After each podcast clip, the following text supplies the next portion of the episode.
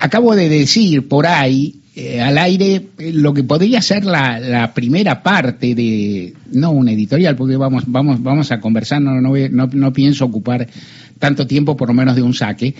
Y, pero esto, ¿no? Es decir, se produce un fenómeno político que tiene una lógica que algunos anunciaron y que yo confieso, como analista político soy, como predictor y demás, no creí que sucediera hasta ayer a la mañana. O sea, yo ayer a la mañana imaginaba otros resultados nunca confortables para el frente de todos, si queremos, nunca confortables, tal vez desdichados, otros, tal vez, tampoco sabía, pero eh, no esperaba un resultado como el que consiguió Javier Milei. Eso obliga, me parece, a quien es analista y a quien es ha sido y en un sentido vago lo es, si yo no tengo hace mucho que no tengo alineamientos orgánicos, no trabajo en fuerzas políticas, pero algo de militante me queda en algún lugar a pensar y, manejarme en dos carriles, que considero válidos. El primero es respetar el voto popular como como credo, como demás, o sea, un montón de personas votó algo, merece respeto, tiene derechos. ¿Qué derechos tiene? Los que marca la Constitución para el que eventualmente conforma una mayoría o una primera minoría importante, todavía están por verse, porque ayer hubo primarias, no determinan tanto, pero en todo caso eso. Dos, no creo que uno deba abandonar sus ideas, valores y creencias por el hecho de haber perdido una elección o por el hecho de que otro lo haya ganado y tener llevado una especie de oportunismo matemático. Hay una para todo siempre hay una expresión de Borges que anda por ahí, ¿no? Decir, pero, pero en todo caso una especie de oportunismo táctico en el cual el que gana es bueno, bello, y uno debe revisar sus valores. Uno debe revisar su lectura sobre la sociedad, debe repensar muchas cosas. Hay sobre todo algunos valores y creencias que son un poco intangibles. Punto dos, muy rápido. La elección realizada por Javier Milei es, a mi ver, y luego conversar con la gente, es la más... Eh, la catapulta mayor en un lapso de dos años que ha tenido una figura presidenciable en el periodo democrático de 1983. No, no veo otra, si hubo una se me escapa. O sea, alguien que llegó, que está en las puertas de un balotaje, después de haber tenido un porcentaje X de voto en la Ciudad Autónoma de Buenos Aires hace dos años y ser casi un perfecto desconocido hace tres o cuatro, es algo es, es, es un salto gigantesco, eso revela algo e inclusive revela de su parte algunas destrezas. Dos, eh, las elecciones de Juntos por el Cambio y de eh, Unión por la Patria, o sea, de lo que uno podría llamar el macrismo radicalismo y el, y el peronismo, han sido muy flojas, muy inferiores a otros desempeños y también, si no me equivoco, en el caso del peronismo, si sostuvieran, por cierto, en la elección general, que es la que más cuenta, si mantuviera un porcentaje parecido al que tiene, sería su peor resultado en una elección presidencial en democracia. La de 2013 es particular, porque el peronismo iba dividido, pero está claro que los votos de Néstor Kirchner, de Adolfo Rodríguez y de Carlos Menem casas más, casas menos representaba el peronismo. Ambos, todos podían tener adherencia a algún lado, pero estaban en un orden de un 60% con aliado, ponele. Ahora está por debajo del 30, vaya a saber con qué. Esto es lo que me parece muy primario. Lo segundo es un horizonte de un eh, sistema político bastante fragmentado, con gobernaciones de provincias muy, muy divididas, tal vez, como nunca en democracia, tal vez el peronismo con su menor colecta de, provincias en democracia. Hay que ver qué pasa en la provincia de Buenos Aires, que vale más que una en cierto sentido, pero podría encontrarse ahí y con, Juntos por el Cambio, con su mayor número de este, provincias aún del momento en que ganó, con la peculiaridad también de que, bueno, hay que ver qué pasa con la provincia de Buenos Aires, que sigue siendo esencial. Esto dicho, empiezo a escuchar a, a los invitados y a Martín preguntando de entrada qué es lo que pasó qué es lo que pasó en la campaña, qué es lo que pasó ayer en las elecciones como fenómeno y qué es lo que pasa en la sociedad para que ocurra esto, Hugo. Hugo Todo eso hay que contestar. Sí, en cinco. cinco minutos. Pero después tenés más. Cinco. Ah, bueno, bueno. Y vos fijaste una hora de irte, te quedás media hora más y es playa. No, me parece lo siguiente. Pasó algo casi lógico, que era difícil de creer, que es que la gente le dijo basta a la vieja política. El discurso de Milley es un discurso de crítica al statu quo de la política, a lo que él llama la casta política. Y tuvo la, la, virtud y tiene la virtud de captar lo que no está captando nadie, que es la juventud.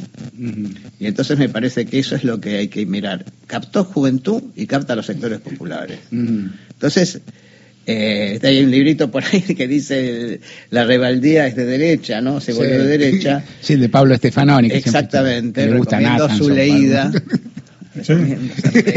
a varios le bueno. este, porque me parece que si no, no se entiende lo que sucedió.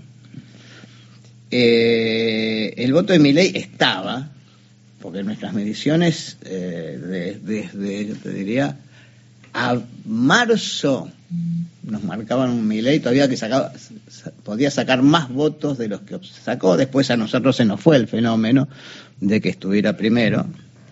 Em, pero, digamos, latentemente había una sociedad que estaba diciendo, el peronismo carece de identidad, está haciendo un mal gobierno, eh, no me siento representado, y este, cambiemos juntos por el cambio, ni es juntos, ni es cambio. Entonces, frente a esas situaciones que irrumpe este, este, este voto, que no es un voto ideológico, a mi punto de vista, es más, si uno, digamos, eh, habla con gente que, que votó a mi ley previamente, digamos, todavía no, no hablé a posteriori, te encontrás que hasta te dicen, bueno, sí, si ganamos el gobierno esto va a ser muy caótico, muy complicado, el populismo se va a oponer a nosotros, pero creemos que esta es la, es la forma de terminar con esto. Entonces, como hay una discusión que tiene que ver con una batalla cultural, que es la que, porque mi ley lo que establece, para mi punto de vista, es una batalla cultural. Y esto es lo que hay que ver. Yo creo que hay un sistema de valores que está roto. Está roto en el mundo y necesariamente, digamos, el estado de bienestar está roto en el mundo. Entonces necesariamente pasan cosas diferentes.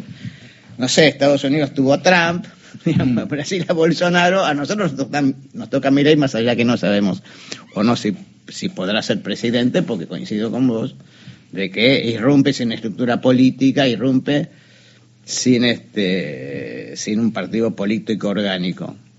Pero alrededor de esto te hago la reflexión, porque yo tenía números altos en muchas provincias para mi ley y no creí que los iba a tener. Yo, vamos, confesión una, total, hace meses que venimos hablando que vos me decís, es más o menos esa fecha, vos te acordás mejor que yo, pero vos decís, Miguel tiene 30, y yo te pregunto, ¿y vos creés que va a sacar 30? Porque yo, Weinfeld, me tiendo a no creer, y después a medida que se desarrollaba la selección menos creía, decía, bueno, pero hay que tener, hay que tener una, una maquinaria política que está bien, hay que tener punteros que está bien, hay que tener gente que te custodie, hay que tener referentes locales que, que, que te tiren un poquito para arriba, no te tiren mucho para abajo, y vos me decías, bueno, eh, cuando se vote puede ser otra cosa, ¿no es cierto? Pero los números te daban y vos a tu modo lo prevías, aunque no en la dimensión que se produjo. No, no, claro, la última estudio mío hablaba de 25 puntos, ¿no? Yo no, tuve los 30, no lo tuve creciendo, digamos, esta es la, es la verdad. Pero más allá de eso, quiero decir, el fenómeno ya estaba, no es que nació de un repocho, ya estaba en la sociedad esto, che, me cansaron. Y el otro fenómeno que hay que entender hablando con algunos gobernadores que llevaron a la gente a votar, pero votaron mi ley. Claro. Eso, eso es como la vieja interna Cafiero Menem, por Yo te voy a decir exactamente lo mismo. O sea, los llevamos a votar, votaron, votaron Menem, ¿no? Buena esa primera del plural. Esto es lo primero que yo te diría. Y después me parece este, lo de Cambiemos una muy mala campaña y la del peronismo no me quiero meter a una discusión filosófica acá, pero cuando yo creo que un barco sale del barco mal, después no llega a buen puerto.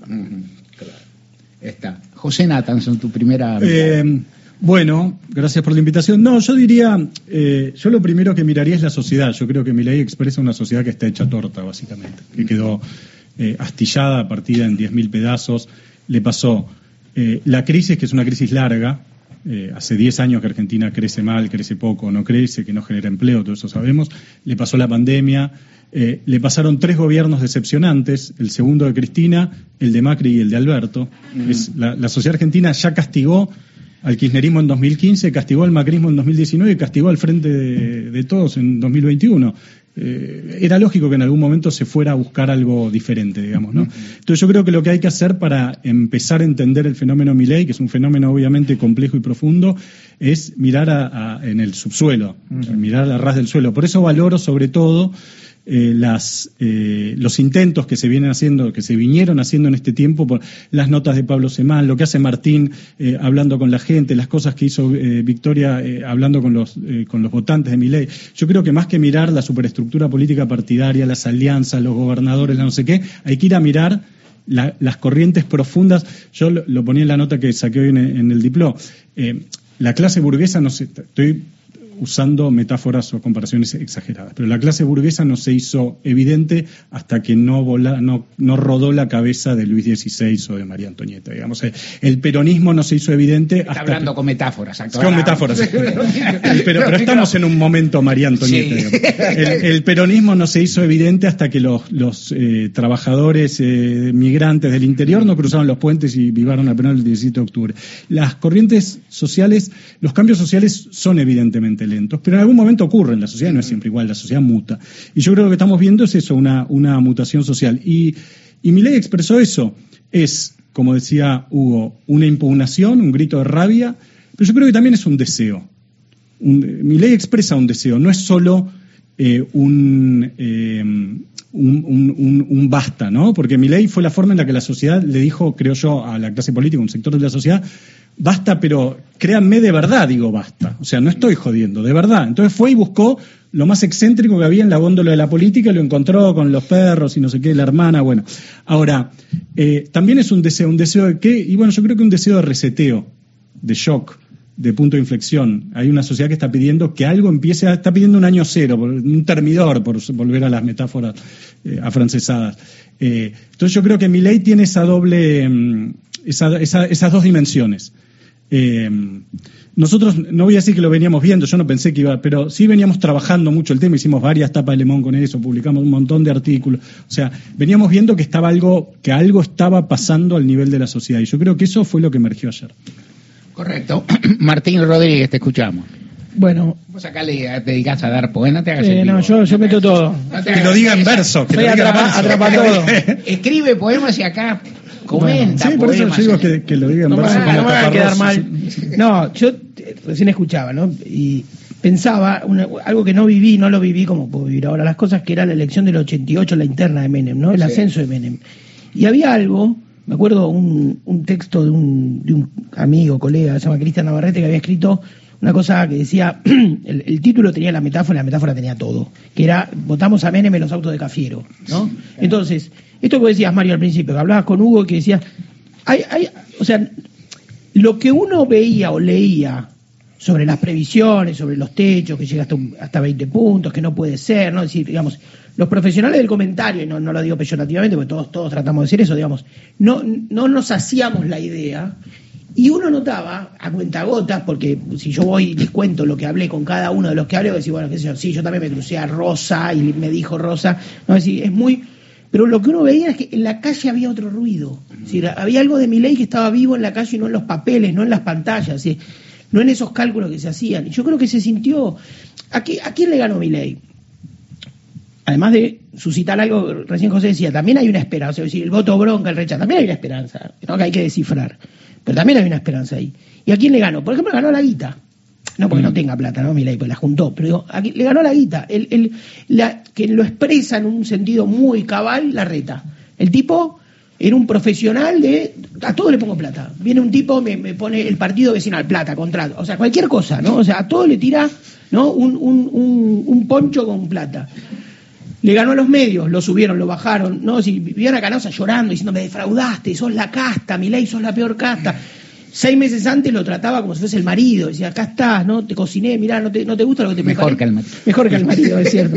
Perdona, por ahí es un, poco, un, poco, machista, pero digo, al borde de la como a la pareja, digo. Entonces, claro. Ahora sale Martín. No, no, ahora me retiro. No, pero fuera de broma, o sea, le ganó a los, le ganó a los medios y su sobredimensión de que hacen, suben cosas, bajan cosas a gusto y piacere. Le ganó a la guita, le ganó al aparato, o sea, la idea del aparato. Entonces decían, no, ¿quién va a fiscalizar? En provincia no tienen nada. O sea, a la realpolitik de todos, de radicales, de peronistas, de cristinistas, incluso de algunos macristas que venían en contra de eso y finalmente dijeron, no, bueno, somos un partido, qué sé yo. Y el tipo dice, cuando hay, es decir, la, la conclusión mía es, cuando vos conectás con algo real, es medio que desborda todo. ¿Se acuerdan que Perón decía salten las tranqueras, esa famosa frase que era muy linda? Hay algo que la gente lo hace, ¿no? Es decir, Durán Balba decía el elector libre. O sea, al final la gente va al cuarto oscuro y el cuarto oscuro, y está bien, poner no tenés fiscales. ¿Cuánto te pueden robar? ¿Cuántos puntos? En, Ponele- la- en la próxima prepárate, pero en esta. No, pues, ¿cuánto te claro, porque te cuida el sistema. En muchos lugares te Exactamente. cuida el Obvio. sistema, te cuida lo- el sistema en el- que es muy bueno. Como hay fiscales cruzados, te cuida, porque aparte la, la idea de que viene un ñato y te saca el voto cuando están contando siete personas en Argentina es una falta de respeto a los argentinos. Sí. O sea, pues el presidente Mesa, que es una mujer de acá a la vuelta, un ñato, un carnicero que lo llamaron y está a la puteada, pero va y se la toma en serio, un docente, un universitario, no es tan fácil. E igual, esta vez no, la próxima va a tener que conseguir, pero ahora va a conseguir. Sí, y después también se decía, no, es un fenómeno porteño, es cierto, ¿no? Digamos, uno decía, crece acá, un fenómeno para mí metropolitano incluso, más Claro. que puramente porteño. Pero, por ejemplo, para el caso porteño, no sé dónde sacó más votos. No. Ni siquiera dónde sacó más votos. Y, y había también una, yo creo que hay un esfuerzo grande que hizo, eh, que nombramos recién a Pablo Estefanoni, a lo mejor yo no, no, re- no, no me siento tan contenido en los términos en que presenta las cosas ideológicamente Pablo, pero hizo un esfuerzo grande de, decir, de mostrar que había una novedad, una novedad local, más allá de que no, el Bolsonaro sí, que era eh, frente a esta especie de, de- de idea de que no, eh, Milei iba a ocupar el lugar clásico que ocupan las derechas.